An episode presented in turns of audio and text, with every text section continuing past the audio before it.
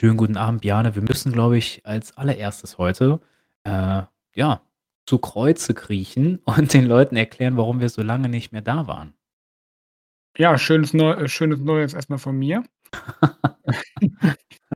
Ne, so schlimm ist noch nicht. Ähm, ja, äh, ja, wir haben uns irgendwie jetzt, ich glaube, 3 Wochen nicht gemeldet. Äh, ja, tut uns auch leid. Ähm, liegt hauptsächlich auch an mir, weil ich gerade irgendwie so eine sehr stressige Phase habe in der Schule. Ähm, ja, dann passte das irgendwie nicht und eigentlich wollten wir ja letzte Woche schon was machen, aber das hat dann irgendwie doch auch nicht hingehauen und ja, aber jetzt sind wir erstmal wieder da und hoffen, dass wir es wieder regelmäßiger hinkriegen, ne? Jetzt geht's ja auch auf die Herbstferien zu. Genau. Ja, und ich möchte auch ganz kurz sagen, du musst die Schuld nicht nur auf dich so nehmen. Ich glaube, bei uns beiden ist sehr, sehr viel vorgefallen auch. Also klar, bei dir beruflich in der Schule sehr, sehr viel. Ich war auch dann, äh, glaube ich, für eine halbe Woche oder so auf Dienstreise und so. Also, äh. Genau, darfst du auch nicht vergessen. Also Leute, wir machen das sehr, sehr gerne und auch sehr, sehr gerne für euch und mit euch zusammen. Ähm, aber am Ende des Tages ist es natürlich nur hobbybasiert so und, ähm, manchmal sind die beruflichen, äh, Dinge, die wir erledigen müssen, gehen natürlich vor. Ich hoffe, ihr versteht uns da und ich hoffe, dass ihr auch in Zukunft uns weiter hört. Wir hätten vielleicht uns mal melden können über Social Media, Asche über unser Haupt. Umso mehr haben wir heute mit euch zu quatschen. Ähm, ja, Bjarne, wie geht's dir denn so? Kurz von mir, vielleicht für die Leute. Es fängt jetzt die graue Zeit draußen an. Der Herbst ist da. Äh, das Gemüt ist auch etwas ergraut durch diese neue durch diese neue Zeit, durch den Herbst, aber auch da kommen wir durch, ne? Ja, äh, irgendwie gab's ja auch so gar keine richtige Übergangszeit, ne? Anfang des Monats war's ja noch irgendwie total heiß und jetzt plötzlich ist es wirklich richtig grau und kalt und regnet die ganze Zeit. Ich meine, für die Natur ist es ja, glaube ich, gut. Ja. Ähm, aber ja, da müssen wir uns auch erst mal wieder dran gewöhnen. Genau. Ich hoffe, ihr hört uns, keine Ahnung, beim Putzen grade, auf dem Weg ins Fitnessstudio oder Ähnliches. Und, äh, wir haben einiges abzuarbeiten, deswegen würde ich sagen, Bjarne, wir fangen direkt an, oder? So machen wir das. Kapellmeister, Musik bitte.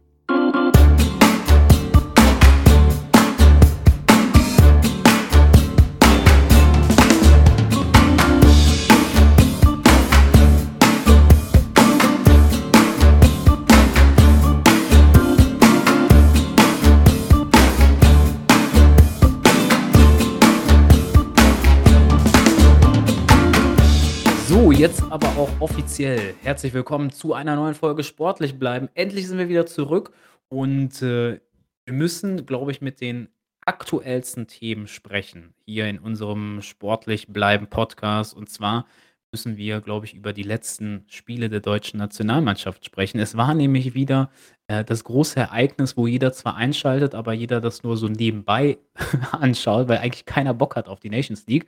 Aber dennoch vielleicht die ersten Zeichen für die WM. Bjarne, hast du Deutschland gesehen? A gegen Ungarn, B gegen England und, äh, ja, verfolgst du überhaupt die Nations League? Was ist das überhaupt für 'n Scheiße?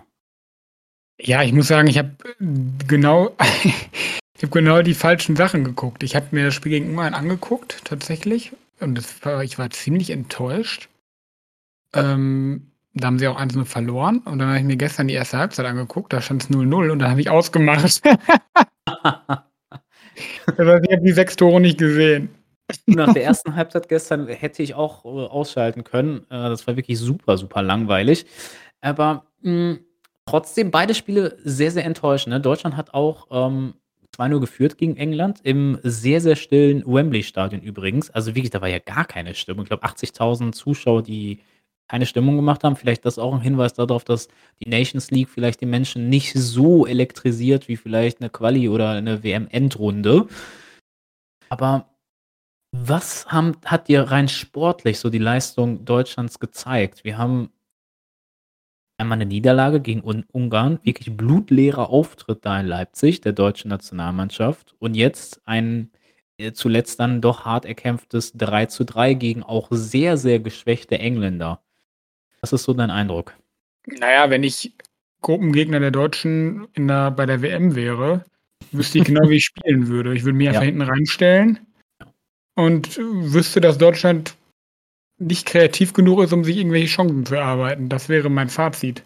Also, Ja. sowohl Ungarn als auch England haben ja sehr defensiv gespielt, ähm, und haben Deutschland kommen lassen und die wussten irgendwie überhaupt nicht mit dem Ball anzufangen, oder? Hatte ich so das Gefühl. Ja, also ich musste insbesondere gestern auch beim Spiel gegen England in der 1. Halbzeit musste ich so 'n bisschen an die Zeit damals von Joachim Löw denken, wo Deutschland ja immer geglänzt hat mit ihrem Ballbesitzspiel, mit dem schnellen Spiel dann auch nach vorne, trotz vielem Ballbesitz. Und ich dachte mir so: „Was ist aus diesem Deutschland geworden, was eigentlich immer geglänzt hat damals mit Mesut Özil, der die Bälle immer so schön in die Schnittstellen ge gespielt hat?“ Ähm, irgendwie ganz, ganz blutleer. Ich habe es eben schon gesagt, kaum Kreativität im Spiel.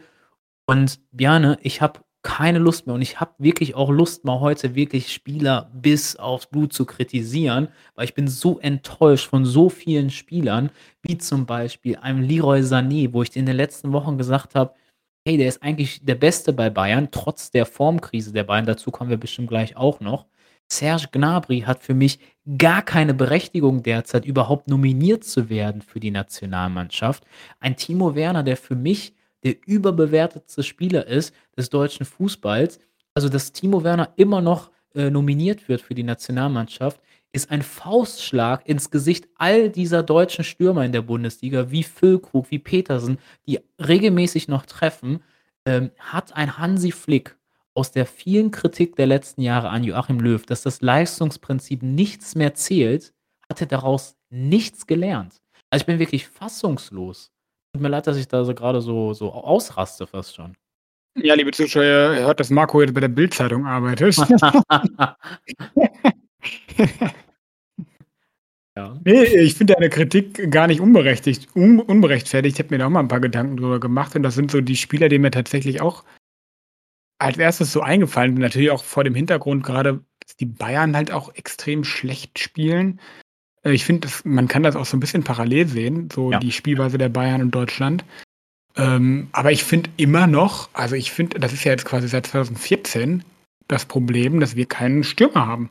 Ich könnte mir vorstellen, dass Timo Werner zum Beispiel immer noch ja, er wird immer noch ja, so wie ich das verstehe, als Neuner nominiert bei Ne. der Nationalmannschaft, oder?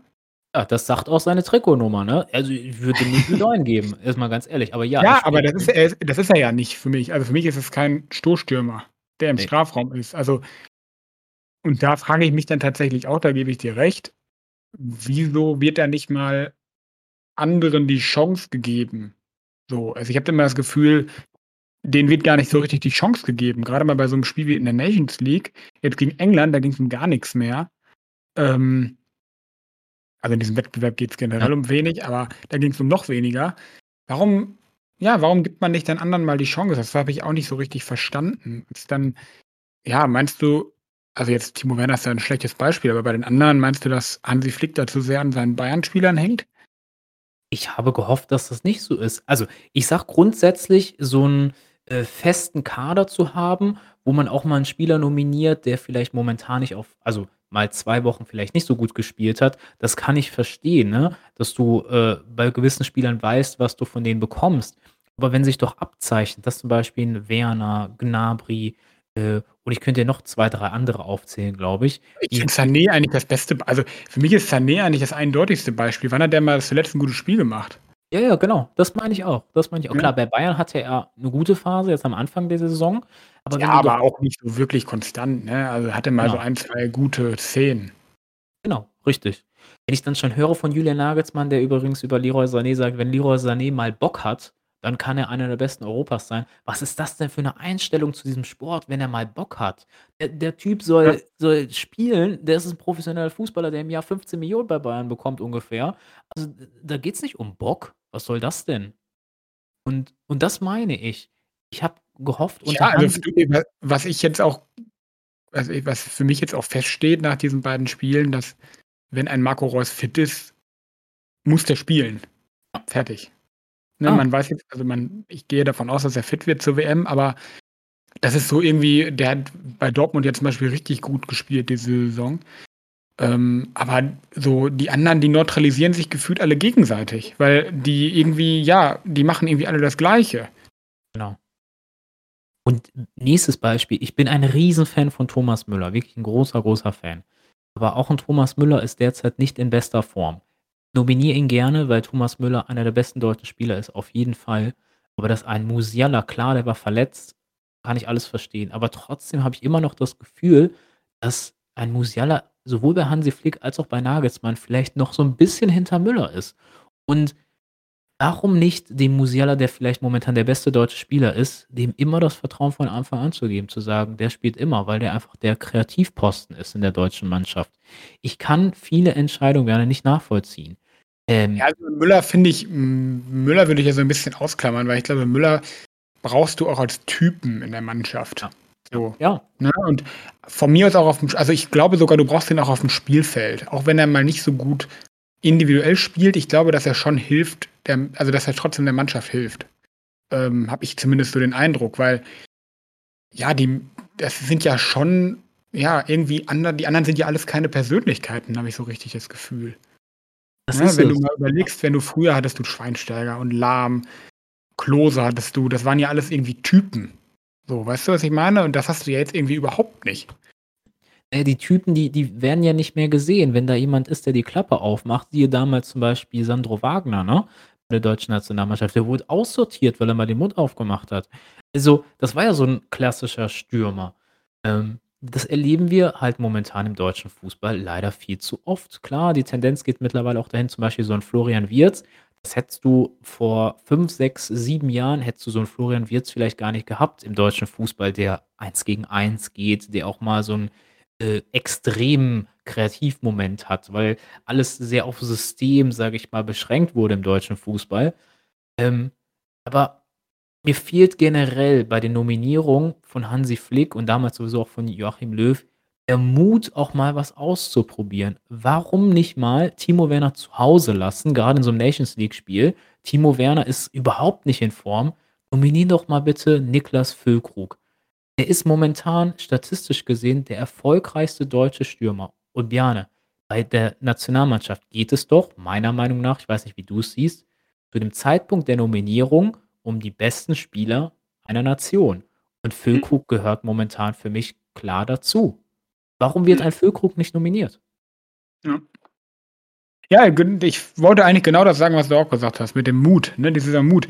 Ich meine, äh, Füllkrug finde ich 'n super Beispiel, aber auch das ist jetzt vielleicht 'n bisschen übertrieben und auch zugespitzt von mir, aber Union Berlin ist Tabellenführer der Bundesliga. So, so 'n Typ äh, vielleicht kannst du nicht nominieren, vielleicht ist das übertrieben von mir, aber so 'n Typ wie Christopher Trimmel, der Österreicher, by the way. Ist Österreicher? Okay, dann aber ne, okay, aber das als Beispiel so, ne? So 'n Typ gibt ja auch in anderen Vereinen, gibt's ja auch bei Freiburg zum Beispiel. Ja. Warum nicht mal erf Erfahrene einladen? Weil ich habe das Gefühl, wir setzen so viele jetzt, was ja auch gut ist, auf junge, talentierte Spieler, aber da fehlen mir halt da bin ich wieder bei dieser Typendiskussion. Du brauchst halt auch Erfahrung aufm Platz. Und auch Ja. Niklas zum Beispiel bringt ja auch Erfahrung mit, ne? Genau, richtig. Äh, wieso nicht ein Christoph Kramer? Ja, der war auch wieder lange verletzt, aber der spielt bei Gladbach momentan sehr, sehr gut. Und der hat diese Erfahrung zum Beispiel. Warum nicht mal einen, äh, Marius Wolf zum Beispiel von Dortmund nominieren, der jetzt nicht überragend ist, der jetzt nicht das größte Talent ist, ne? Marius Wolf hat jetzt nicht das fußballerische Talent eines Serge Gnabry oder eines Leroy Sané, aber der macht seine Aufgabe in Dortmund solide. Und du musst auch mal als Nationaltrainer ein Zeichen setzen an andere Spieler, zu sagen: „Passt auf, du heißt zwar Leroy Sané, aber nur weil du Leroy Sané heißt, heißt das nicht, dass du jedes Mal nominiert wirst. Du musst auch deine Leistung zeigen.“ Und wenn du Mhm. Wolf mal vor Sané nominierst, dann setzt du ein Zeichen. Und wenn du's nicht in so 'ner Nations League machst, wann dann, Bjane, wann dann? Ja. Ja, und auch Petersen ist auch so 'n Beispiel, das du jetzt eben, äh, genannt hast, ne? Das ist warum nicht? So. Und wenn er von der Bank kommt aber das ist wenigstens mal einer, der wirklich äh, der wirklich, ähm, in der Box steht und wirklich den man als Stürmer auch ansieht, ne? Ich glaube, wir alle in Deutschland als Fußballfans und auch als Fans der deutschen Nationalmannschaft müssen uns von dem Gedanken verabschieden, dass Deutschland zu den Top 3 Nationen weltweit gehört und dass wir alles spielerisch lösen können. Weil das können wir nicht. Die Spieler, die es spielerisch lösen könnten, weil sie das Talent dazu haben, Gnabry, Sané, äh, Werner von mir aus, die sind halt alle momentan komplett außer Form. Wir müssen vielleicht auch mal akzeptieren in Deutschland, dass wir bei dieser WM wahrscheinlich wieder keine Chance haben und auch mal in eine WM gehen, mit dem Ziel, wir wollen zumindest die Herzen der Fans durch Kampf, durch Willen, so 'n bisschen wie Union Berlin spielen, so 'n bisschen wie Eintracht Frankfurt spielen. Und wenn du dann die Qualität auch noch eines Sané vielleicht auf auf den Rasen bekommst oder eines Gnabry, dann umso besser. Aber wir müssen andere Tugenden wieder auf 'n Platz bringen, weil so gewinnst du keine Herzen, ganz im Gegenteil, du verlierst sie komplett. Oder was ist zum Beispiel mit Christian Günther? Ja, ja, Ne, sehr gutes Beispiel, sehr gut. bei Freiburg 'ne überragende Saison, ist da Kapitän, glaube ich sogar. Und spielt in der Nationalmannschaft keine Rolle. Genau. Ne? Sehr So, gutes dann Beispiel. das, ja, hat für mich dann irgendwo ja irgendwie keinen keinen Mehrwert. Und und das und ich finde, dann macht's auch keinen Spaß, sich das anzugucken. Also, so blöd das klingt, ne? Aber diese WM ist sowieso nicht attraktiv. Das was aber nicht an Deutschland liegt, sondern vorzüglich daran, dass sie in Katar in, äh, heruntergekühlten Stadien stattfinden wird. Genau. Ähm, aber weiß ich nicht, ich würde mir jetzt nicht also, ich sehe mich nicht, jetzt mal unabhängig, wo diese WM stattfindet, da vorm Fernseher sitzen und mit dieser Mannschaft mitfiebern. Da sehe ich mich momentan nicht, weil mir das einfach keinen Spaß macht. Ne, auf gar keinen Fall. Und, ähm, es macht einfach keinen Spaß, weil man sich auch nicht mit diesen Jungs da identifizieren kann. So, weil weil keiner da ist, der auch diese Werte vertritt und der auch die Werte, sage ich mal von uns in Europa so richtig aufm Platz vertritt. Da kommen wir gleich vielleicht noch mal zum Thema Katar. Ich weiß nicht, ob wir da jetzt schon die Brücke Ja, oder überleg ja, oder oder jetzt wurde auch veröffentlicht, was die da verdienen sollen, wenn die da irgendwen irgend 'nen bestimmten Platz machen. Ja. Also das gehört ja auch, finde ich, dazu, dass dass das Summen sind warum?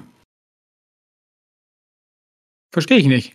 Ja, ich versuche grade mal parallel hier zu googeln, wie viel sie verdienen. Ähm Ich glaube, es sind 400.000 €, wenn sie die WM gewinnen, pro Genau, Spieler. genau. Und ich glaube, wenn sie, äh, in der Gruppe gewinnen, dann war's irgendwie 40.000 oder Ähnliches. Ich bin mir grad nicht sicher. Ich glaube Ja, aber insgesamt. Ich auf jeden Fall war's 'ne weiß ich jetzt auch nicht mehr. Auf jeden Fall waren das war das 'ne Summe, wo ich gedacht habe, äh, wie geht's noch so ungefähr? Also, ihr spielt ja nicht für euch, sondern ihr spielt ja für das Land. Also, meiner Meinung nach müssten sie da spielen und gar nix bekommen. Also, sie bekommen ja was von ihrem Verein, weil sie da angestellt sind.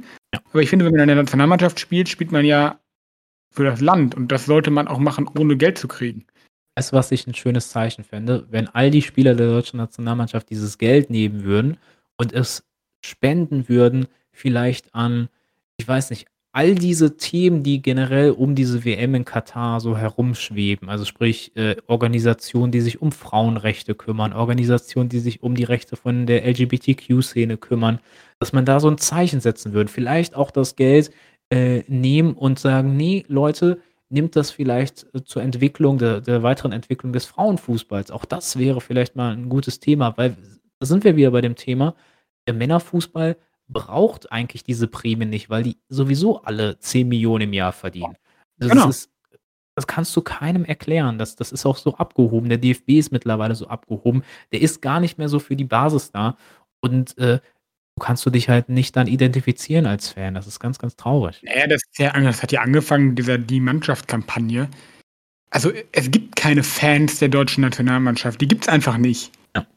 Die ich glaube, die gab's auch noch nie. Also, natürlich war die Euphorie früher für so 'ne Nationalmannschaft viel höher, als sie jetzt ist, ne? Die Gründe dafür haben wir ja grad genannt, aber es gab doch noch nie Fans der Nationalmannschaft, oder? Ja, in Deutschland hast du halt immer diesen Hype gehabt plötzlich zu einer WM oder EM. Ähm, aber pass auf, diese Historie, ne, diese Geschichte, die immer um die Nationalmannschaft erzählt wurde, war ja immer, hm, da kommt ein junges Team, was einen Titel gewinnen möchte. Ein junges Team, was aufgebaut wird von einem Joachim Löw. Ich finde, diese Geschichte, äh, wurde zu Ende erzählt nach dem WM-Triumph in Brasilien. Danach war die Geschichte tot. Und diese Nationalmannschaft muss eine neue Geschichte bekommen. Sie müssen für etwas anderes stehen. Und das ist für mich Werte vermitteln. Das ist für mich Kampf, Wille und Einsatzbereitschaft und auch für die Gesellschaft da zu sein, weil diese ganze andere Geschichte da, Joachim Löw und WM-Titel in Brasilien, das ist alles auserzählt. Das will keiner mehr hören. Ja, ist so 'n bisschen wie Borussia Dortmund, die gefühlt immer noch hinter Klopp hertrauern. Also, Genau so, so. ne? So irgendwie man hängt sich da immer noch dran und, ähm also, man kann das einfach nicht mehr mit 2014 vergleichen. Das geht nicht. Also, man wie du sagst, man muss halt was Neues kreieren, ne? Und davon ist diese Mannschaft gerade ziemlich weit entfernt. Ich finde äh, äh, ja, Entschuldigung, sag ruhig, äh, weiter. Ne, ne, ne, ne, ma sag mal. Ich finde ich finde es ja gut, dass man nicht immer alles sofort kritisiert. Nichtsdestotrotz erlebe ich in Deutschland momentan, grade in den, ähm, Sportmedien, sehr, sehr milde mit dieser Nationalmannschaft umgegangen wird. Bin ich der Einzige, der das so wahrnimmt oder, äh, wird sehr wenig kritisiert? Weil wir hören uns grade klar, wird viel über Katar gesprochen, wir werden gleich auch über Katar sprechen, aber es wird nicht so draufgehauen wie früher mal. Woran könnte das liegen oder ist das nur meine Wahrnehmung? Ich muss ehrlich sagen, dass ich in den letzten Tagen mir da die Medien nicht so richtig verfolgt habe, aber mein 'n Ansatzpunkt von mir wäre ja, dass man dass man nicht mehr mit den Leistungen rechnet, die sie also, ich finde, dass viele, wenn man so den Leuten zuhört, auch das schon sehen, dass sie eben nicht mehr in die Weltspitze aktuell gehören. Und vielleicht, weiß ich nicht, hauen die Medien deswegen nicht mehr so drauf, weil halt weil es keine gibt, die sagen: „Wir müssen Weltmeister werden.“ Verstehe. Oder sagt das wer? Äh sagt der DFB: „Wir wollen Weltmeister werden?“ Ich weiß nicht, aber ob die schon 'n Ziel ausgegeben haben, keine Ahnung. Ja, der, ähm heißt noch mal der Teammanager? Äh, äh, Bierhoff. Bierhoff? Oliver Bierhoff hat, äh, als Ziel für Katar ausgegeben, sie möchten ins Finale kommen und, äh, das Ja passt gut, halt okay. Ah, ja gut, okay, wenn sie das Ziel ausgegeben haben, dann finde ich, dürfen die Medien nach solchen Auftritten oder müssen die Medien nach solchen Auftritten auch kritisch sein. Ja. Aber wenn du sagst, das sind sie nicht, kann ich dir auch nicht sagen, woran's liegt. Vielleicht vielleicht nehme ich's auch nicht so wahr, aber vielleicht auch, weil, äh, zu der WM in Katar andere Themen vielleicht noch noch viel wichtiger sind. Ja, absolut. Also, das ist ja auch also gefühlt weiß ich nicht. Ich also, man hört ja auch gar nix Sportliches über diese WM. Also, die geht in 2 Monaten ist läuft die schon, glaube ich sogar. Am 21. glaube ich, ist WM-Start. Ne, 20.11. Genau. Ja. Ich könnte dir keine einzige Gruppe nennen. Ja, ja. Ja. Aus'm Kopf. Keine einzige. Ich wüsste gar nicht mehr, wer dabei ist, um blöd gesagt, ich ne? So, und diese Spo also, was ich auch gut äh, ich finde das gut, dass das Sportliche bei dieser WM in den Hintergrund rückt, weil das für mich nicht im Fokus stehen darf bei dem, was da alles im Hintergrund passiert. Ein Winter, wo, äh, jegliche Stadien in Katar, wie du's richtig gesagt hast, äh, ich weiß nicht, auf wie viel Grad runtergekühlt werden, aber wir hier in Deutschland uns mit Waschlappen irgendwie duschen sollen und, äh, gar nicht mehr heizen dürfen gefühlt. Äh, also, da bekommst du Katzenwäsche im Jahre 2022. Also, das das ist ja der Wahnsinn. Kretschmann hat das auch gesagt, Ja, ne, ja, dem genau. Hast du dieses Video ganz kurz nebenbei, hast du dieses Video von, Ja. äh, Kretschmann gesehen, als er gezeigt hat, wie man die Heizung runterdreht? Bist du noch da? Ja, ich musste grade lachen. Sorry. Das Video Leute, guckt euch das mal bei YouTube ähm, Kretschmann, Mhm. äh, erklärt, wie man Heizungen runterdreht. Da da ganz ehrlich, als Bürger kommst du dir auch wirklich wie 'n Idiot vor, oder? Wenn du so was sehen musst. Ja, weiß ich nicht. Also ich äh, ja, das ist absolut lächerlich. Also ja, ich ähm verstehe ich verstehe, was er damit also, ich verstehe, dass er auf das Thema aufmerksam machen will, aber so kann man das nicht. Ja, Ja. äh, wie gesagt, viele Themen um diese WM in Katar. Ich würde sagen, dass wir da auch jetzt auch die Brücke schlagen zum nächsten, äh, großen Themenblock, den wir, glaube ich, äh, auf jeden Fall besprechen müssen. Und zwar, ja, LGBTQ, die müssen Angst haben in Katar, das haben wir ganz oft schon angesprochen. Ihr wisst das alle zu Hause. Ähm, die müssen Angst haben, da nicht verhaftet zu werden. Es wird kein Alkohol, glaube ich, ausgeschenkt oder mittlerweile schon. Ich glaube, mittlerweile wird, ähm, Alkohol ausgeschenkt. Kannst mich gerne Ich glaube, korrigieren. dass ich glaube, dass es da 'n bisschen lockerer gesehen wird tatsächlich, ja. Okay. Frauenrechte werden da immer noch mit Füßen getreten, teilweise mit wahrsten Sinne im wahrsten Sinne des Wortes. Ähm, jetzt hat sich die ich glaube, die UEFA war's, ein 'ne tolle Idee, toll in Anführungsstrichen, überlegt, nämlich, ähm, auf den Arm kommt jetzt, ich glaube, so 'n ganz kleines Herz und das Herz hat, äh, die Regenbogenfarben, ähm, für die LGBTQ-Community. Aber wenn man sich dieses Herz anschaut, dann ist diese Regenbogenfarbe wirklich so klein, dass du das gar nicht erkennst im Fernsehen. Ja, ähm, wundert dich das? Nein. Also, mich wundert, dass sie überhaupt das zulassen. Ähm, war das nicht mal Neuer, der mal mit so 'ner wollte der nicht mal mit oder hat der nicht mal mit 'ner Regenbogen Hat er, ja, er. Kapitänsbinde gespielt? Hat er, ne? Ja. Wurde, glaube ich, auch nicht so gerne gesehen. Ähm, ja, was soll ich da noch blöd ja, was soll man da noch groß sagen? Ich also ich hätte es halt super also, ich verstehe, dass die das nicht gemacht haben, aber wäre 'n Zeichen gewesen, wenn die westlichen Länder halt geschlossen gesagt haben: „Unter den Bedingungen fahren wir da nicht hin.“ Punkt. Da sind wir aber bei dieser interessanten Frage, ne, die ich mit dir auch klären möchte, ist, ähm, auf welcher Ebene muss man sich so komplett zur Wehr setzen? Muss man den Sportlern, den Fußballern, den Spielern, die vielleicht in ihrem Leben maximal 2 Gelegenheiten haben, zu einer WM zu fahren muss man denen den Vorwurf machen, dass sie da hinfahren und sich einfach sportlich messen wollen auf einer Bühne, die sie maximal zweimal in ihrer Karriere haben können? Oder muss man sagen: „Okay, die Spieler können zwar Zeichen setzen, indem sie beispielsweise vielleicht 'nen Torjubel machen, der in Richtung, sage ich mal, äh, Kameras geht, dass jeder weiß, man setzt sich für LGBTQ und so weiter ein.“ Oder muss das auf anderer Ebene passieren? Hätte diese WM überhaupt dahin gehen dürfen? Muss ein DFB vielleicht ganz klare Grenzen setzen et cetera? Ich finde es immer schwierig, Spieler da mit in die Verantwortung zu nehmen, auch wenn's sehr, sehr Also, wichtig ist. es geht nicht um die Spieler, es geht, wenn dann, um die Verbände, ne? Genau, genau, genau. Also, ich finde, man kann das ja absolut also, das ist ja das gleiche Thema, was wir vor 1 1/2 Jahren, 2 Jahr äh, als wir die die Olympischen Winterspiele in in China hatten. Ja. In dieser Region, wo überhaupt kein Schnee fällt. Ne, da haben wir ja eigentlich da da haben wir ja schon mal ähnlich darüber gesprochen. Ähm, das und da finde ich's noch krasser, weil, d ne, das sind das sind Sportler, die wirklich alle 4 Jahre darauf hinarbeiten, an so Olympischen Spielen teilzunehmen, ne? Und da haben wir auch gesagt, man darf das nicht auf dem Rücken der Athleten austragen et cetera. Ähm, sehe ich hier ne, man muss das halt dann ähnlich sehen, das finde ich schon.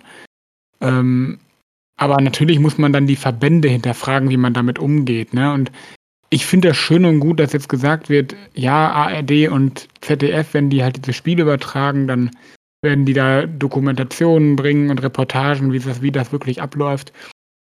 Aber ich denke mir halt, das ist wichtig und richtig, aber das musst du ja nicht den Bürgern in Deutschland erzählen, wie's da abgeht. Ich denke, das wissen die meisten, ne? Ja. Das ist auch oder die, die's nicht wissen, sollen's erfahren. Also, ich finde es richtig, dass sie das übertragen, aber das löst das Problem vor Ort nicht.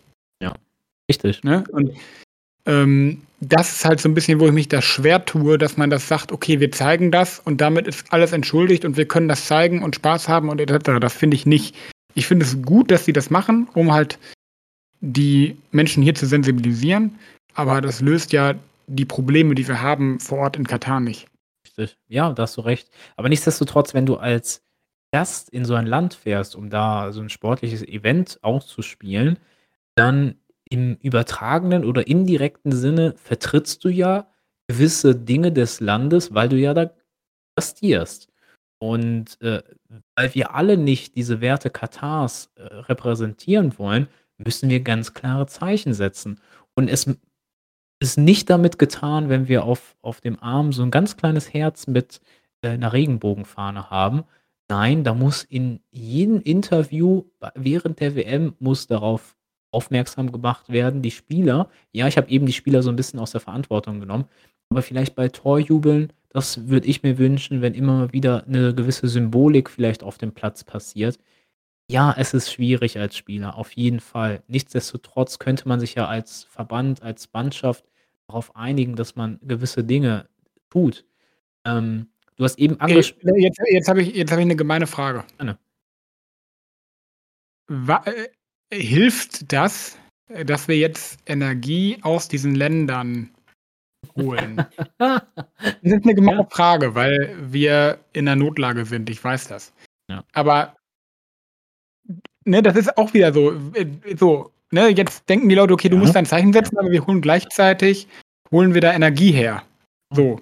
Das ist ja für mich das gehört da für mich auch mit rein, muss ich ganz ehrlich sagen. Ist, ähm, natürlich ein wenig heuchlerisch, ne? Das muss man auch sagen. Wenn unser Bundeskanzler sich zusammensetzt mit dem Prinz von Saudi-Arabien, der immer noch unter Verdacht steht, den damaligen ich weiß gar nicht, aus welchem Land der kam, äh, Journalisten getötet, zerhackt und in Tüten aus diesem das war 'n türkisches ja, ich glaube schon, äh, aus so 'nem türkischen Konsulat damals, äh, geholt zu haben, in Tüten, zerhackt, nach seinem Auftrag, wenn sich da mit Bundeskanzler Scholz trifft also, da kann man ja gar nicht mehr davon sagen darüber sagen, dass wir uns nicht äh, nicht heuchlerisch irgendwie verhal äh, verhalten bei dieser Thematik, oder? Das ist ja Ja. Ganz, ganz schlimm. Und das sind halt so ne, da da da könnte könnte man jetzt, wenn man jetzt wenn wie ich jetzt der DFB wäre, könnte ich natürlich sagen: „Ja, hier, guck mal, die Politik verbündet sich doch auch mit denen, dann ist es doch auch voll okay, wenn wir da hinfahren“, so, ne? Das könnte ich ja jetzt als DFB denken. Ja. Nichtsdestotrotz wissen wir es alle natürlich besser und wir sind in einer Notsituation in Deutschland, auch etwas selbstverschuldet, weil wir uns über Jahrzehnte von Russland abhängig gemacht haben, das muss man ganz klar sagen.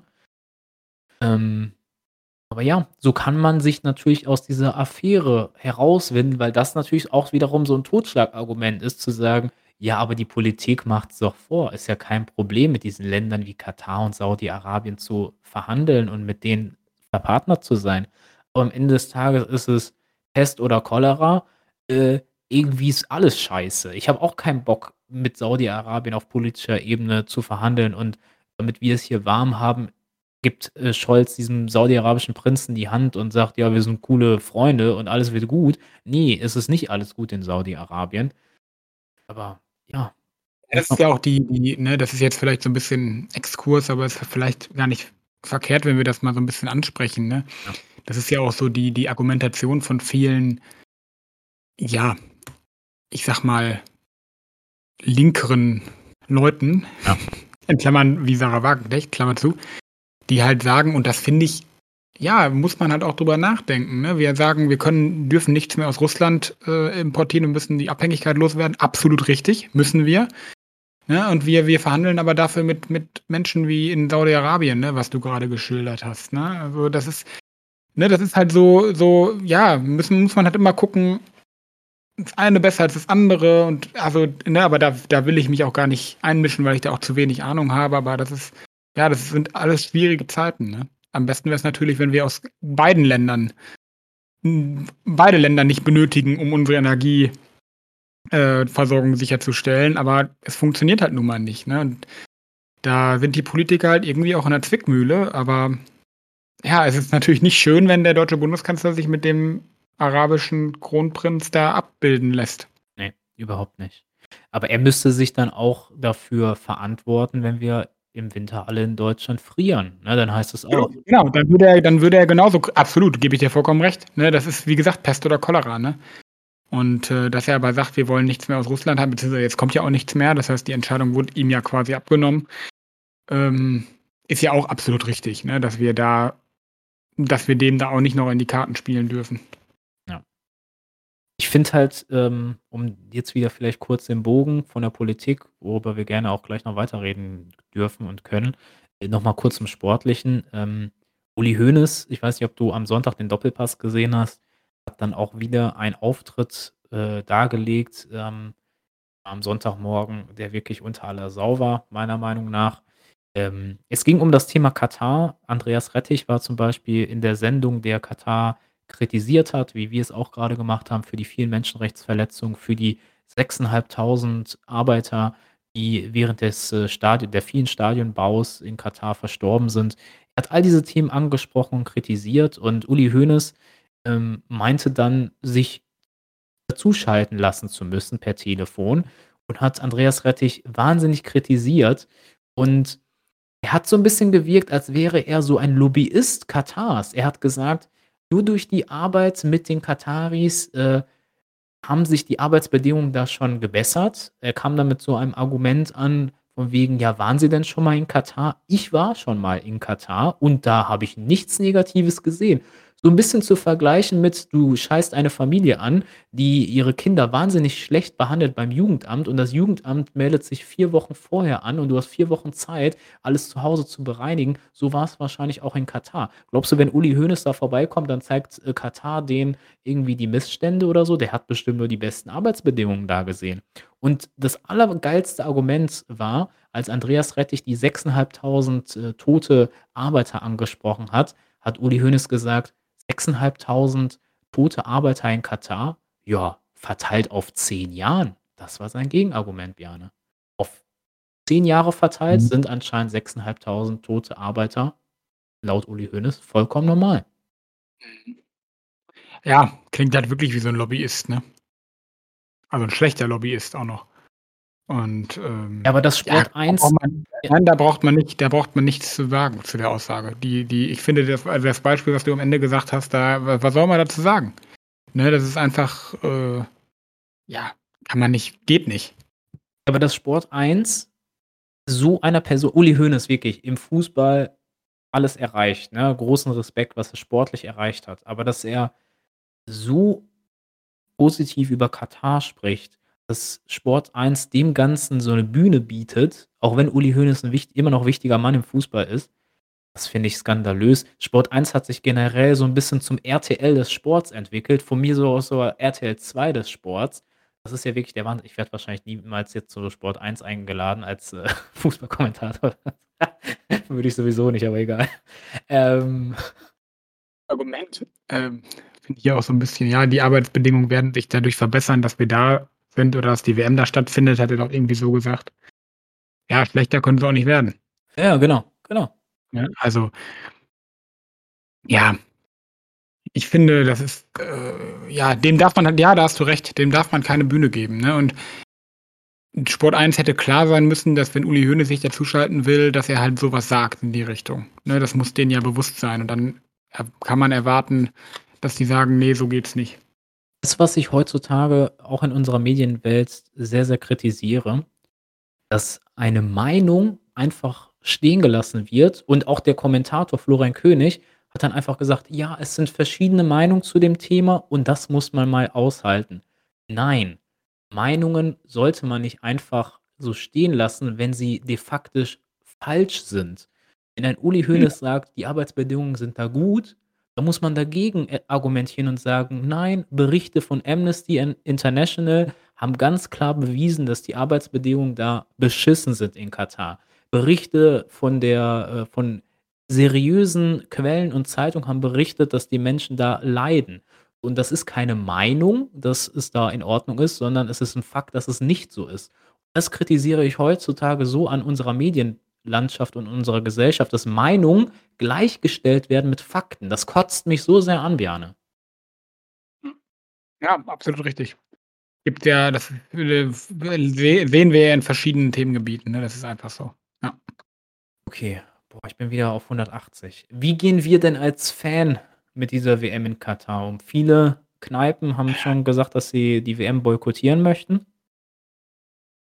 Weißt du, ja, höre ich auch von vielen, aber ich finde warum also, warum sollte ich mir kein Spiel der deutschen Nationalmannschaft Na Nationalmannschaft angucken dürfen, wenn also, der Fehler ist, dass die da stattfindet. So, aber sie findet jetzt ja nun mal statt. So, und dann also, ich sehe es noch nicht also, ich werde sie nicht so interessiert verfolgen, einfach weil sie mich nicht interessiert, so. Und ich finde auch, man darf da kritisch gegenüber sein. Ich bin da auch kritisch, das habe ich auch grade gesagt, aber ich werde jetzt nicht sagen, ich gucke mir auf keinen Fall ein Spiel der deutschen Nationalmannschaft an, weil die da in Katar spielen. Also, so weit würde ich einfach nicht gehen, weil ich finde, was ja ist ja auch irgend also, da sehe ich keinen Mehrwert drin. Also, der Fehler ist halt, das Kind ist schon in den Brunnen gefallen. Ja, genau. Vorher.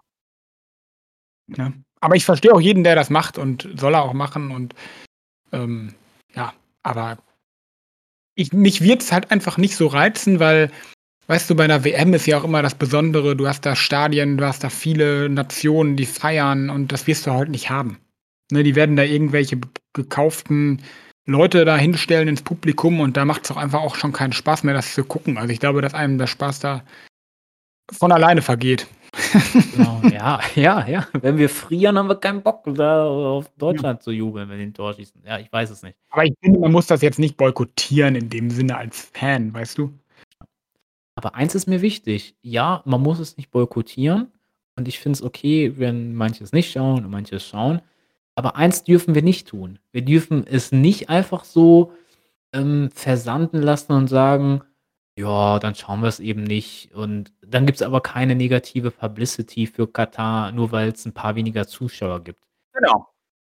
Nein, also wir dürfen's schauen, aber gleichzeitig dürfen wir nicht ermüden, immer wieder auf die Missstände da aufmerksam zu zu machen in allen Ja, Medien. das I das das war ja auch mein Argument, ne, dass Genau. man halt sagt: „Es bringt ja nichts, einfach zu sagen, ich gucke das nicht.“ Genau. Das hat ja das bringt ja nichts, ne? Genau so, genau so. Hm. Okay, machen wir ja, ne, technisch gesehen sollte das kein Problem sein, denke ich. Machen wir 'ne kurze Zwischenpause, atmen einmal durch, weil's schon sehr, sehr emotional war und, äh, dann geht's gleich vielleicht mit einem nächsten emotionalen Thema weiter. Wäre das für dich in Ordnung? Ja, können wir gerne machen. Leute, äh, es war sehr emotional, gleich ge wird's noch mal emotional, aber wir atmen einmal durch und dann hören wir uns gleich noch mal zum Wenn letzten wir jetzt wenn wir jetzt groß wären, würde jetzt Werbung kommen. Wir machen's gleich einfach. Ich mache Werbung für 'n Wasser oder so. Bis gleich. bis gleich, Leute. So, ich glaube, die Pause hat uns beiden ganz gut getan. Es wurde ziemlich emotional, Björn, aber es war cool, einfach mal Tacheles zu reden. Ja, also, hat mir auf jeden Fall viel Spaß gemacht und, äh aber das ist auch anstrengend, ne? Ja, hast du recht und wir haben diese Pause auch, äh, gebraucht, weil, ähm, es wird heute nicht leichter von der Thematik. Es tut uns wahnsinnig leid. Wir werden heute nicht über Rote Rosen und, äh, weiß ich nicht was, äh, sprechen, weil wir haben echt harte Themen heute zu besprechen. Und zwar ein ganz trauriges Thema, was die Welt bewegt hat. Ähm, Königin ist tot, lang lebe der König. Äh, Queen Elizabeth II. ist, äh, verstorben. Ähm, ist mittlerweile auch schon 2 Wochen her, glaube ich, ne? Die Zeit fliegt. Ja, aber war das jetzt so überraschend, dass 'n Frau mit 96 Jahren stirbt? Ne, überraschend nicht. Nein. Also, nein, das ist nicht überraschend, aber es kam irgendwie doch für alle überraschend, oder? Habe ich so das Gefühl gehabt. Also, irgendwie haben alle gedacht oder ich ich also, ich einschließlich auch. Irgendwie dachte man ja, irgendwie bleibt die für immer. Ich könnte jetzt was Böses sagen und sagen: „Wir haben so lange keinen Podcast aufgenommen, da ist in der Zeit sogar die Queen verstorben.“ Ähm. Ja. Ja. Na na ja, äh, also, es hat die Welt bewegt, aber du hast natürlich recht, ein, äh, Leben, das nach 96 Jahren endet, das ist, äh, glaube ich, ehrenhaft. Ich glaube, die Frau ist halt an Altersschwäche verstorben, was leider zum Leben dazugehört, vollkommen normal ist.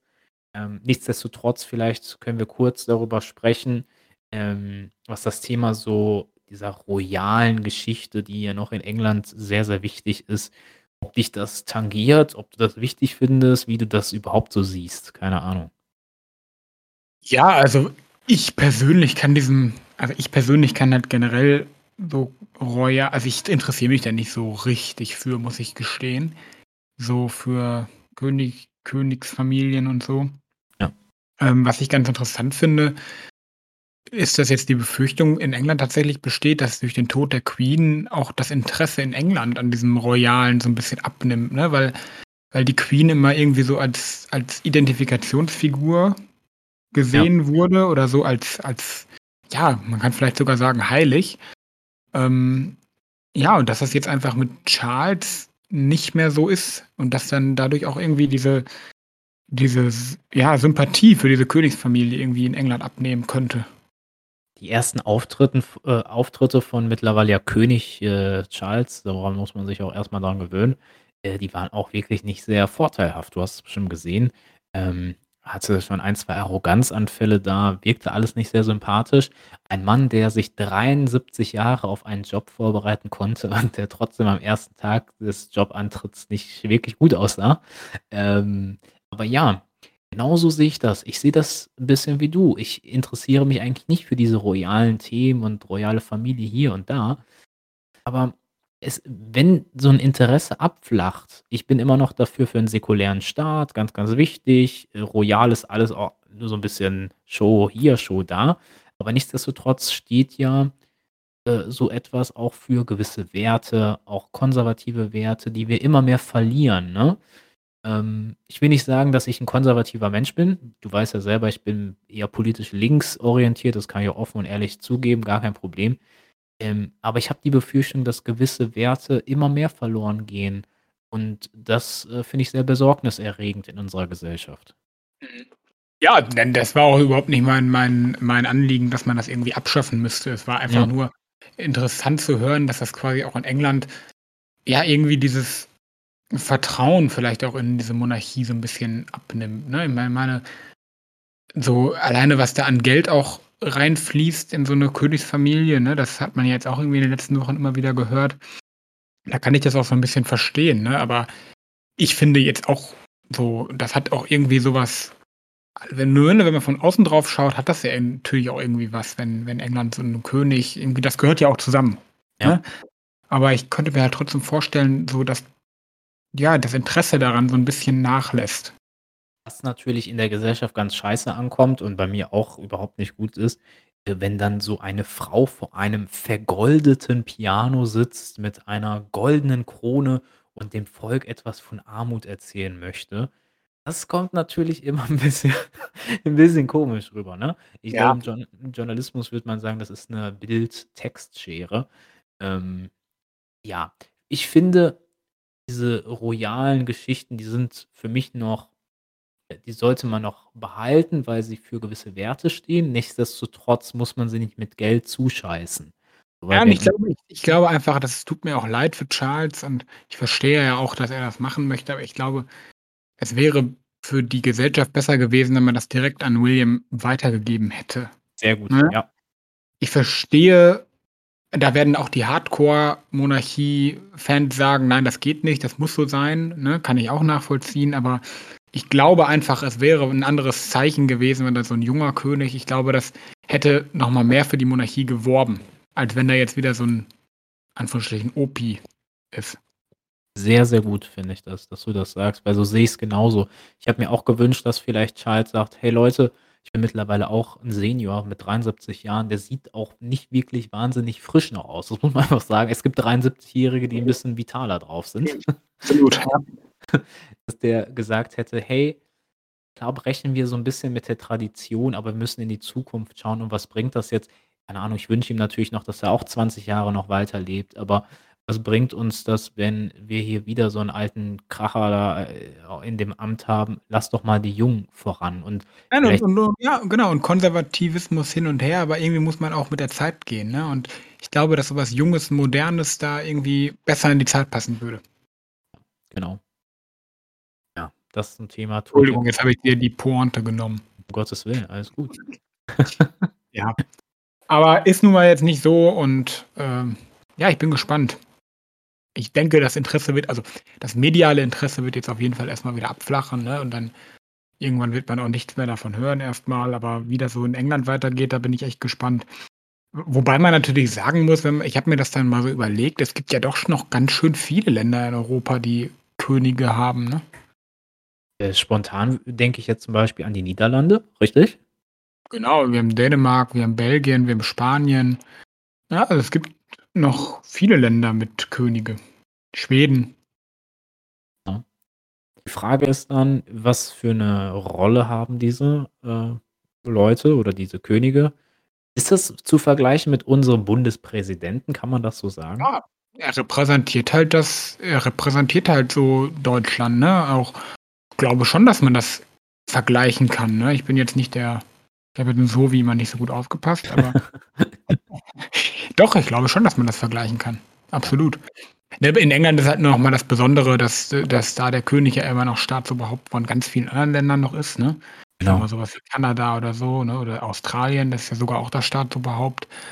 Ähm ich glaube, es gibt ja auch in den Monarchien immer so Unterschiede. Also, ich glaube, es gibt jetzt auch Niederlande hat wahrscheinlich andere Monarch monarchische Formen als England, könnte ich mir vorstellen. Ja. Ähm, ich glaube, dass man sich das insgesamt schon so vorstellen kann. Dennoch bin ich froh, dass wir das in Deutschland nicht haben, muss ich ganz ehrlich sagen. Ja, hast du recht.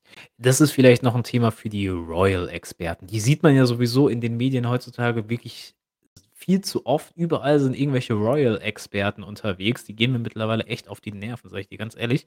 Aber ja, viele Leute bewegt das, ne? Wa was was ist diese Faszination? Und dann können wir danach vielleicht 'n Schlussstrich drunter ziehen. Was macht diese Faszination aus, dass so viele Leute sich für so 'ne royale Familie interessieren? Ja. Na ja, es ist ja schon irgendwie so ich sage mal so, wenn jetzt, äh, diese Königsfamilie da gemeinsam auftritt, das hat natürlich schon was was, äh, ja, äh, mächtig, ne? Also, es ist ja schon irgendwie immer 'nen 'n Hingucker, sage ich mal, ne, wenn die da irgendwie auftreten. Und ich glaube tatsächlich, dass das so 'n bisschen, ja, noch viele halt auch da sind, die sagen: „Okay, das war früher so und, ähm, das ist irgendwie noch was Altes in der modernen Gesellschaft.“ So könnte ich mir das erklären, ne? Also, was was über Jahrzehnte und Jahrhunderte sogar geblieben ist und alles andere hat sich verändert. Das könnte ich mir so vorstellen, dass das noch so 'n bisschen die Faszination ist. Ich meine, ne, wenn man sich jetzt anguckt, teilweise auch, was die anhaben, Ja. könnte auch 'n 18. Jahrhundert sein. Ja. Also, ne, nicht böse gemeint so, ne? Und ich glaube, dass das auch 'ne Faszination sein kann. Ja, also identifizieren kann man sich als Normalsterblicher und Normalbürger natürlich überhaupt nicht, ne? Genau. Ähm Und ja, genau, das vielleicht auch so, ne, dass man irgendwie so das Gefühl, dass das irgendwie noch mal so andere Menschen sind. Ja. Mhm. Faszination ist auf jeden Fall immer noch allgegenwärtig. Ähm, ja, das ist, äh, passiert und darüber mussten wir, glaube ich, auch sprechen. Das hat die Menschen bewegt in den letzten Wochen. Ja, aber wo wir bei dann dann lass mich doch mal grade wo das passt jetzt grade thematisch, wo wir hier bei bei äh, ja, Regierungsformen sind. Oh ja. Ähm Befürchte, du ich weiß, worauf du hinaus möchtest. Es betrifft dich auch so 'n bisschen, Ja, ja. was da in Italien los ist, Marco. Es ist, äh, glaube ich, 'n ganz äh, der nächste traurige Tag in Europa, dass, äh, eine eigentlich Vorzeigedemokratie wie Italien so hat man's immer klar, in Zeiten von Berlusconi und so weiter, da hat sich, äh, Italien nicht gerade, sage ich mal, vorbildlich gezeigt. Aber dass wir mittlerweile auch in Italien Faschisten wählen, das, äh ich kann da mittlerweile nicht mehr drüber lachen, sage ich dir ehrlich. Wir versuchen immer so 'n bisschen gute Stimmung hier zu verbreiten, aber das macht mich 'n bisschen traurig, dass wir in Europa, selbst in den größten Demokratien, ähm, ja, plötzlich solche Leute wählen. Also, die Wahlbeteiligung in in Italien war 'ne Katastrophe. Ich kenne die genauen Zahlen nicht. Ich habe aber Ähm, gehört, dass die sehr, sehr 62 %, glaube ich. Wie viel? 62. Okay, du bist Experte, was das Thema angeht. Also, Es es war doch mehr als erwartet, glaube ich, aber ich glaube irgendwie 15 % weniger als bei der letzten Wahl. Okay. Ich persönlich hätte diese Wahl vielleicht noch beeinflussen können. Ich, äh, habe zwar du darfst ja darfst ja nicht äh, hättest du wählen dürfen? Ja, das hat mich wirk also, jedes Mal aufs Neue wundere ich mich. Ich habe nur 'n deutschen Pass, aber irgendwas in den Akten da in Italien haben die wohl wahrscheinlich nicht aktualisiert, weil ich habe wieder so 'n Wahlbrief bekommen und ich hätte von hier aus Deutschland hätte ich mitwählen können. Klasse. Ähm Okay, interessant. Ja, aber generell ganz kurz zu dem Thema. Wie findest du das, dass zum Beispiel, äh, hier in Deutschland konnten zum Beispiel auch türkische Menschen mit türkischem Migrationshin Hintergrund auch in, äh, der Türkei diese ganzen Reformen von Ja. Erdogan mitwählen? Äh, mein brasilianischer Kollege, der muss jetzt extra nach Frankfurt reisen, weil die in Brasilien eine Wahlpflicht haben und er unbedingt mitwählen muss, obwohl er in Deutschland lebt, weil sonst würde sein Reisepass nicht verlängert und so weiter und so fort. Was hältst du davon, dass Menschen mitwählen sollen, dürfen, die eigentlich gar nicht im Land leben? Ja, ist 'ne interessante Frage tatsächlich. Habe ich mir noch nie so darüber Gedanken gemacht, was ich davon halte, weil mich das ja auch also, hm, es gibt, äh, ähm, von mir 'n Teil meiner Familie lebt ja auch nicht in Deutschland. Ähm, Wusste ich die gar nicht. mhm, die in, ähm, ähm und die dürfen ja dementsprechend auch mitwählen, wenn in Deutschland Wahlen sind. Hm, also, ich finde, du musst schon mindestens 'n Pass haben, noch. Mhm.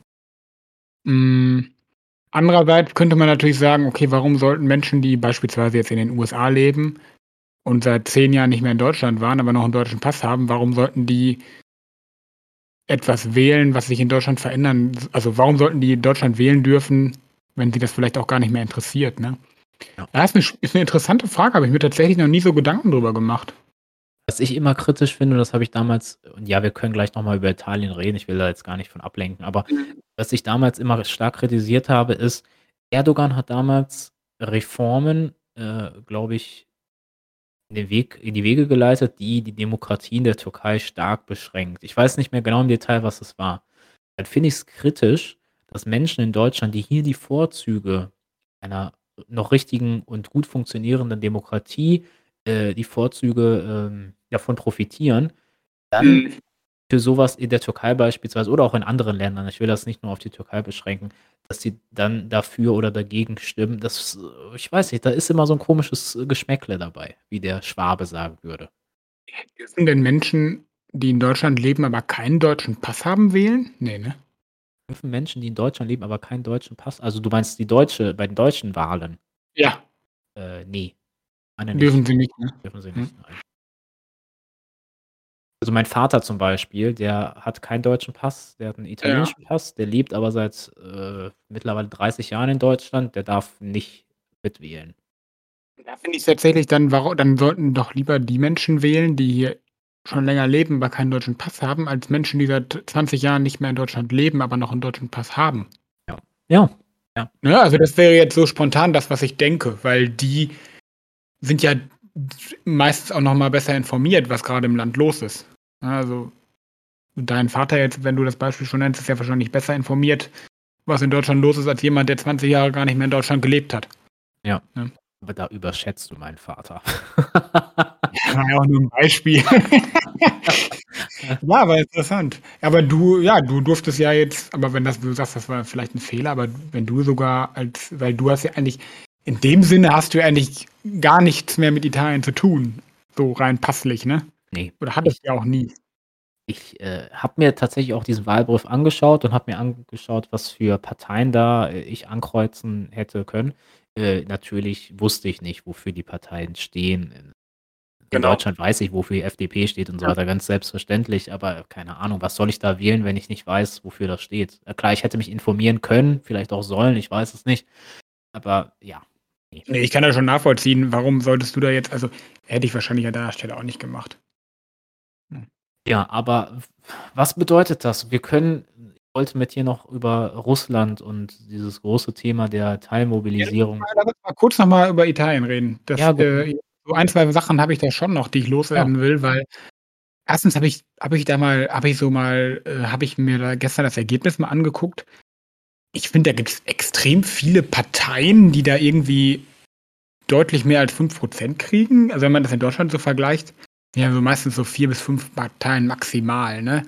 Ja. Und da sind das ja irgendwie schon diese diese wie heißt die jetzt, die Tante da, die da jetzt gewonnen hat? Ich habe schon wieder vergessen, ist ja auch egal. Tut mir leid, Aber die macht ja die macht ja jetzt quasi 'ne Koalition mit 2 weiteren rechten Parteien. Also, du musst überlegen, es gibt alleine 3 rechte Parteien in Italien, die da irgendwie über 10 % haben, glaube ich sogar, ne?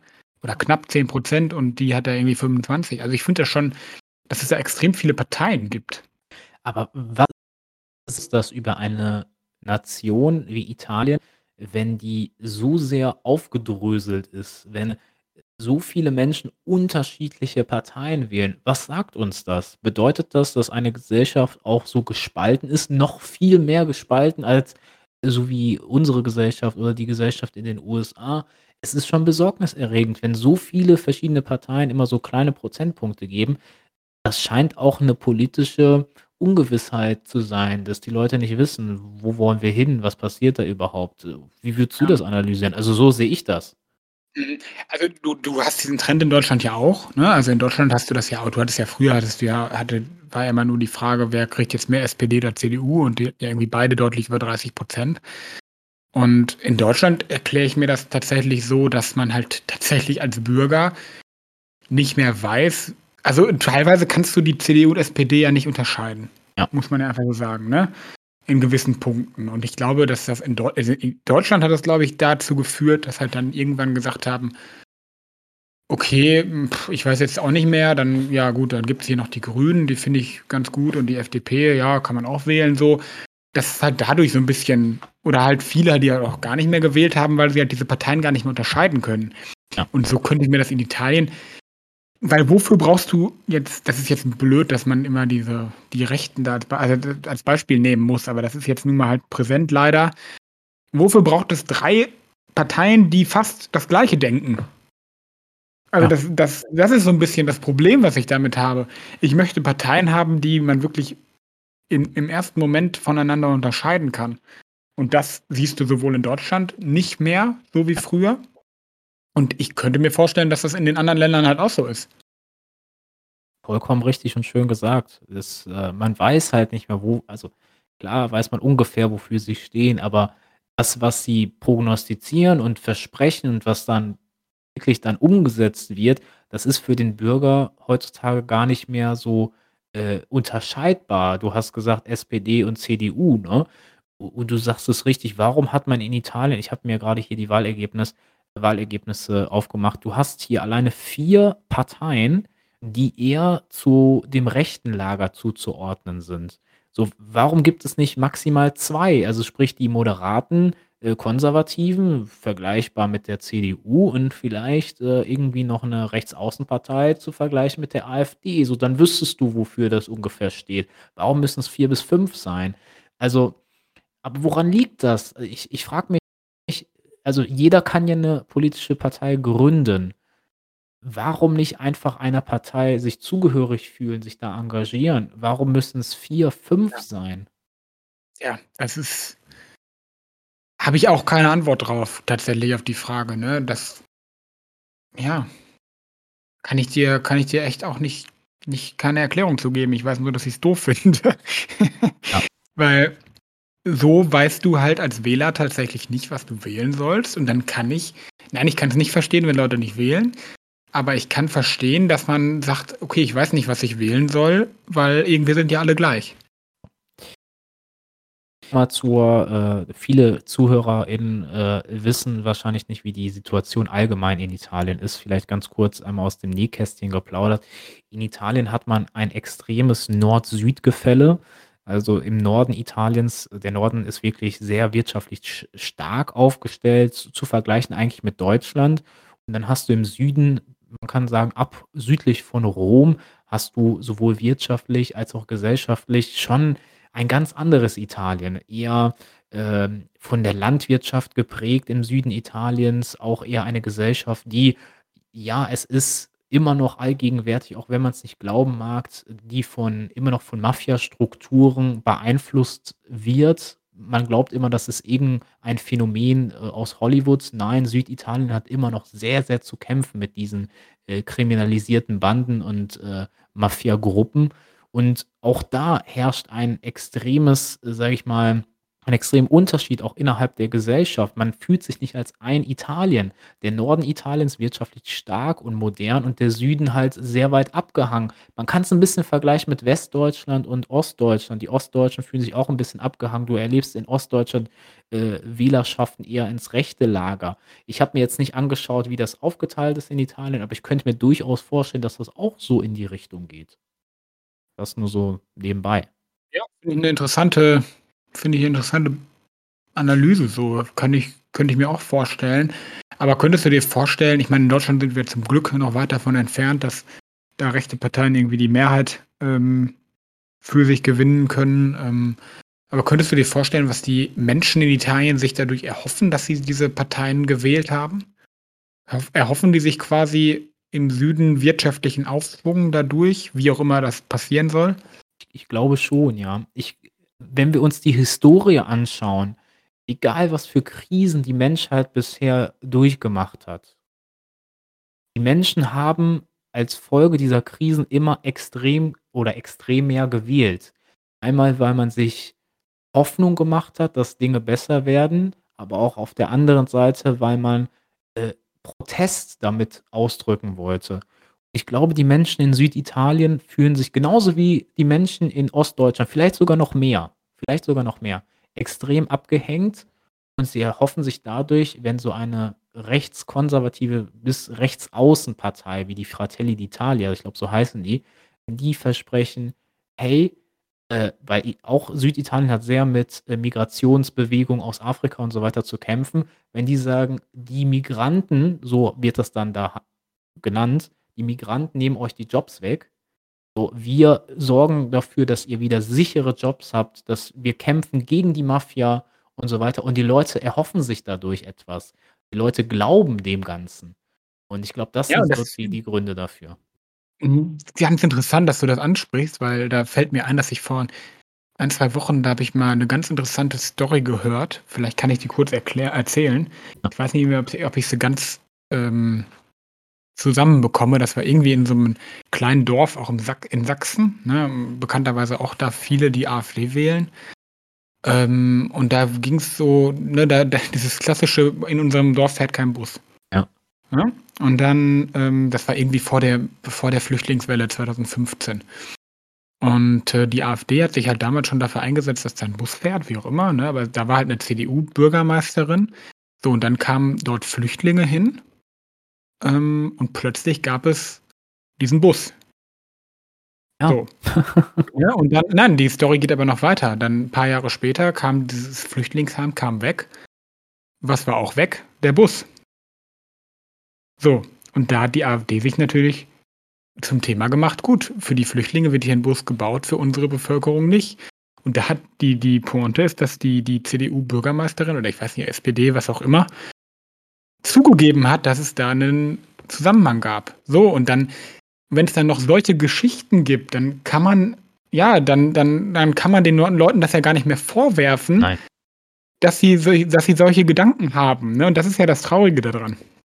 Gewisse Dinge kann man einem Menschen dann, der in selber in einer Notsituation ist, der selber unzufrieden mit seinem Leben ist solche Dinge kann man dann einem nicht mehr erklären. Und wenn man's dann auch noch verschweigt oder nicht vernünftig versucht zumindest, einem zu erklären, ähm, dann fühlt man sich als Normalbürger irgendwann mal verarscht. Und das ist die große, ähm, Herausforderung der Politik heutzutage. Ganz kurz, ich wollte nicht damit sagen, dass man jetzt ne, die AfD hat das halt kritisiert. Ich will Ja, ja. damit nicht sagen, dass man deswegen AfD wählen soll, weil Ja. man man muss halt bedenken, was die AfD noch an ihrem Programm hat.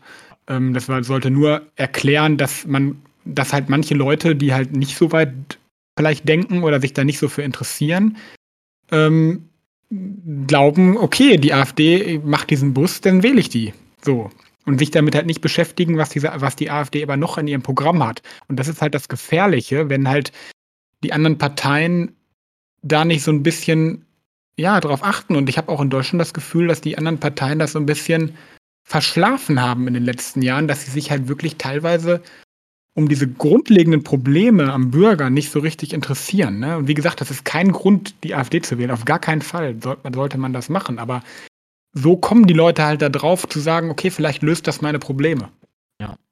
Ich ich Mhm. wollte das auch eben nicht, äh, legimi äh, wie heißt das, erklären dadurch oder oder unterstützen, ne? Nicht falsch verstehen. Ich habe nur versucht, ähm, zu Nein, verstehen, absolut wie nein, absolut richtig, was du gesagt hast. ne, zu verstehen, wie die Leute dann denken in so in so 'ner Situation. Ich glaube, da da sind wir auch sehr, sehr nah beieinander. Ähm ja, das das ist die große Herausforderung. Ich das habe ich versucht eben noch zu sagen, die große Herausforderung der Politik heutzutage, was die Politik nicht immer hinbekommt, ist, ähm, trotzdem noch nah beim Menschen zu bleiben, bei all den globalen Herausforderungen, die wir haben, ähm, überall auf der Welt verteilt. Trotzdem muss man dann auch mal dem Menschen zuhören, der vielleicht auch auf dem Land lebt und der ganz eigene Probleme hat. Und auch der darf nicht vergessen werden. Ja, genau. Das ist vielleicht auch das, was man so daraus lernen muss als halt auch in Deutschland, ne? Was bedeutet das? Wir haben diese Entwicklung jetzt in so vielen Ländern in Europa. Wir haben den Brexit erlebt. Wir haben in Frankreich zum Glück, es nicht erlebt, dass Marie Le Pen gewonnen hat. Ich glaube, 2 An Anläufe hat sie genommen. Bei in beiden Fällen ist sie gescheitert, zum Glück. In Ungarn haben wir 'n Extrem-Rechtsruck. Ich könnte, glaube ich, noch 1, 2 weitere Länder aufzählen, äh, Österreich beispielsweise. Ähm, was bedeutet das für Europa, auch für die Zukunft? Ja, 'ne schwierige Frage. Aber ich glaube, äh, jetzt rein das, was ich gehört habe, ist, dass die die oh, wie heißt die denn jetzt da? Die habe ich schon wieder die die in Italien jetzt gewählt wurde. Gucke noch mal nach, Dass wohl nicht so dass die wohl nicht so extrem sein soll wie beispielsweise Marie Le Pen.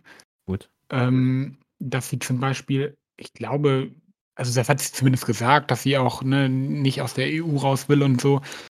Aber grade jetzt wir wollen ja vielleicht auch noch 'n bisschen über Russland reden, wenn man sich jetzt wenn man da so 'n bisschen den Bogen spannt, das passt ja vielleicht, ähm, Ja, grade, ja. dass dass man halt Sorgen hat beispielsweise, dass diese Solidarität mit der Ukraine da so 'n bisschen von aus Italiens Seite jetzt so 'n bisschen vernachlässigt wird, ne? Weil halt erst mal geguckt wird, dass äh, dass es den Menschen in Italien da dass sie erst mal halt Italien im Fokus hat. Und sie soll ja auch so 'n bisschen Fan Anführungsstrichen von Putin sein. Ich glaube, das ist so eher die die die kurzfristige Sorge, die man da hat. Ja, das erlebst du ja auch, äh, mit den Parteien hier in Deutschland, dass, ähm, sage ich mal, die äußeren Ränder ja auch sehr sympathisieren. Korrigiere mich grade, ich die Linke, die ist auch oft prorussisch, ne? Ist das so? Ich glaube, ja. Ja. Und auch die AfD sagt, äh: „Wir wollen uns in diesen Krieg nicht einmischen.“ Klar ist das eine vollkommen legitime, äh, Ansicht, aber trotzdem sagen die sie das ja aus, äh, anderen Motivationsgründen, ne, wollen wir's mal so sagen. Die Ähm Schweiz ist ja auch immer relativ neutral, aber, ne, die waren auch im Zweiten Weltkrieg neutral. Richtig, richtig. Das hat halt andere Gründe als die AfD. Genau, genau so. Ja, äh, gehen wir doch über über äh, ich meine, es gab ja wieder 'ne neue Entwicklung in der Russland-Ukraine, äh. Ähm, Krise kann man's ja gar nicht mehr nennen. Es ist ein, ähm, völkerrechtswidriger Angriff. Ich möchte da gar nicht mehr von Krise sprechen. Es ist einfach Landkrieg. ja, einfach völkerrechtswidriger Angriff Russlands, geführt von einem, äh, Machthaber Putin, der meiner Meinung nach irgendwann mal vors Kriegsgericht ich weiß, es ist sehr, sehr schwer, jemanden vors Kriegsgericht, äh, in Den Haag ist es, glaube ich, ähm, zu bringen, sehr, sehr schwer. Aber eigentlich müsste das geschehen. Ähm, was ist da passiert, Bjarne? Erzähl mal kurz. Ja, die Ukraine, äh, gegen alle Expertenmeinungen zu Beginn des Krieges erobert die Ukraine jetzt tatsächlich auch Gebiete wieder zurück, ne? Ja. Im Osten der Ukraine und, ähm, ja, daran sieht man, dass die russische das russische Militär sich vielleicht auch selbst 'n bisschen überschätzt hat. Ähm, und ja, als Folge hat Putin quasi eine wie nennt man das? General ne. Mobilisi äh, warte ich habe es mir eben notiert sogar. Mobilisier äh, Generalmobilisierung, ne? Ja, genau, 'ne T 'ne Teilmobilisierung, so Eine heißt Teil es. genau. Genau. Und dass er quasi ja, man kann das vereinfacht sagen, junge Männer in der Ukraine äh, in Russland, die in Russland leben, sagt: „Ihr müsst jetzt in 'n Krieg ziehen.“ Ja. Grausame Bilder. Ich, äh, bekomme immer noch Gänsehaut, wenn ich daran denke. Ähm, wir haben in den letzten Wochen und Monaten immer Russland kritisiert, natürlich vollkommen zu Recht, aber wenn man trotzdem sieht, wie junge russische Männer, die auch für diesen Krieg fast nichts können, ähm, dass die in den Armen ihrer Frauen und Kinder weinen und Angst haben, dass sie sie das letzte Mal sehen, weil sie wissen, dass die da wahrscheinlich in diesem Krieg versterben werden. Es ist so traurig und bitter. Ähm, das ist echt der Wahnsinn. Also, äh, zu welchen Mitteln Putin greift. Er hat jetzt auch davon gesprochen, dass, ähm, Atomwaffen kein dass er damit nicht mehr na, wie heißt es? Hm Kein Tabu mehr ist, meinst du? Ja, genau, dass kein Tabu mehr ist. Ähm, das bereitet mir ganz, ganz große Sorge. Er ist wirklich zum Äußersten bereit und ich weiß nicht mehr, ich das Ganze sehen soll. Ich, äh, wurde etwas müde von dieser Thematik. Es verflachte etwas in den letzten Wochen. Und jetzt nimmt das wieder so 'n Peak plötzlich und man hat wieder sehr viel Angst. Nicht nur um uns selber, aber auch, äh, Sorge um die Ukraine, aber mittlerweile sogar Sorge um die Russen. Das hätte ich niemals gedacht, dass ich Sorge habe um russische Frauen und Männer, die da in den Krieg ziehen. Das ist ja der Wahnsinn. Ja, ich hatte das tatsächlich schon von Anfang an, weil ich glaube, das war wurde ja auch relativ schnell klar, dass die die die Russen, die da hingeschickt wurden, auch am Anfang nicht genau wussten, was sie da eigentlich sollten, ne? Und ja, jeder, der da im Krieg fällt, ist das ist, äh, ja, 'n Menschenleben zu viel, muss man einfach so sagen. Ähm, ja, und, gefühlt ist es so ja, es ist so 'ne ausweglose Situation, weil man das Gefühl hat, man freut sich, dass die Ukraine da Gewinne macht und und vorrückt, aber ja, gleichzeitig schürt es natürlich die Angst, dass Putin sich irgendwann in die Ecke gedrängt fühlt und, ja, ganz unkontrolliert reagiert. Ähm, ja, es ist irgendwie so 'ne so 'ne Zwickmühle, wo man, ja, irgendwie nicht weiß, äh, was da irgendwie das das Beste ist, ne? Also, man sieht da irgendwie keinen Ausweg aus diesem Konflikt, so sehe ich das zumindest grade. Was ich auch sehr, sehr besorgniserregend finde, ähm, man sieht jetzt in der Ukraine, dass es da zu diesen sogenannten Scheinreferenden kommt. Ähm, da kommen wirklich Leute an die Tür der Ukrainer, klopfen da an, haben neben sich Soldaten stehen mit Maschinengewehren und du wirst so halb dazu gezwungen zu unterschreiben, dass gewisse Teile der Ukraine, äh, wie nennt man das, von Russland annektiert werden. Ist das das richtige Wort? Ich glaube schon. Ja, Ich ja. glaube ich glaube, Donetsk gehört dazu, kannst mich gerne korrigieren und noch 'ne andere Region. Luhansk. Ja, Luhansk, genau. Ähm, da wirst du halt wirklich mit vorgehaltener Waffe dazu gezwungen zu unterschreiben. Das sind Szenen, die sind für mich so unreal. Ich hätte niemals gedacht, dass ich so was mal live sehen würde, dass es so was in unserem Jahr 2022 noch gibt. Das das emotionalisiert mich so sehr, da bekomme ich Gänsehaut, wenn ich daran denke. Das ist ganz, ganz Ja, traurig. also Ja, und dann die die Befürchtung, die man jetzt ja quasi hat, ist, wenn quasi dann Russland sagt: „Okay, die gehören jetzt zu uns“, ne? Ja. Und, ähm, ja, weil wir gesagt haben: „Wenn ihr uns angreift, dann werden wir zurückschlagen“ und dass die jetzt quasi sagen: „Okay, die gehört das gehört jetzt zu uns“ und dann zählt das genauso, ne? Das ist jetzt so die bisschen die Befürchtung, die die die Leute alle haben. Am Ende des Tages werden aber die Länder der westlichen Welt natürlich diese Referenden nicht, äh, akzeptieren, ist ja klar. Musst mal überlegen, nicht mal so so 'n Land wie China will das akzeptieren das heißt schon was. Ja, der Wahnsinn. Ja. Die Frage ist ich weiß, wir beide sind keine so großen Politikexperten, wir sind keine Kriegsexperten, wir können das alles nicht wirklich, äh, sachlich genau, äh, irgendwie analysieren. Alles gut. Aber wir wissen nicht, wie so was endet, aber wie können wir weiter damit umgehen? Viele Leute kritisieren, dass Deutschland weiterhin Waffen liefern möchte. Ähm, weiß nicht, wie geht man weiter Hm, damit das um? Erste, was ich sagen würde, ist, dass man dann tatsächlich nicht aufhören darf, drüber zu reden, ne? Das, was du eben gesagt hast ich habe das auch das Gefühl gehabt, dass das in den letzten Wochen so 'n bisschen von der Bildfläche verschwunden ist, ne, auch aus den Medien. Ähm, kann ich auch nachvollziehen, ne? Es war Sommer, es war warm, man wollte irgendwie andere die Probleme nicht haben, aber ich finde es wichtig, ja, dass das eben präsent bleibt und eben diese Schicksale auch weiter präsent bleiben, um damit man halt, ja, sich weiter bewusst macht, wie wie schrecklich das ist. Das finde ich ganz wichtig. Ähm, und ich finde, wir dürfen uns also, das ist schwierig gesagt, aber ich wir dürfen uns die Angst nicht machen lassen, ne? Also, wir müssen, ähm, ähm, weiter an der Seite der Ukraine stehen, weil letztendlich entscheidet eh Putin, was er wann macht.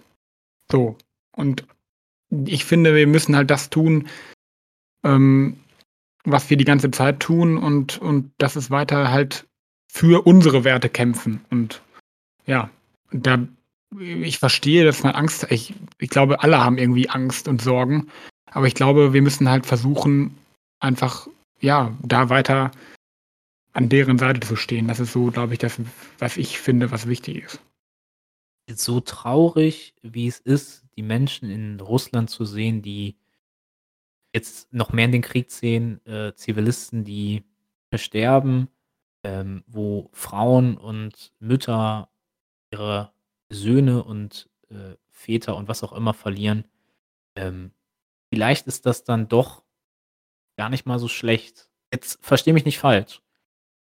Vielleicht verstehen jetzt die Russen umso mehr, was das für ein sinnloser Krieg ist, dass die eigenen Leute da einfach in den Krieg geschmissen werden und einfach sterben.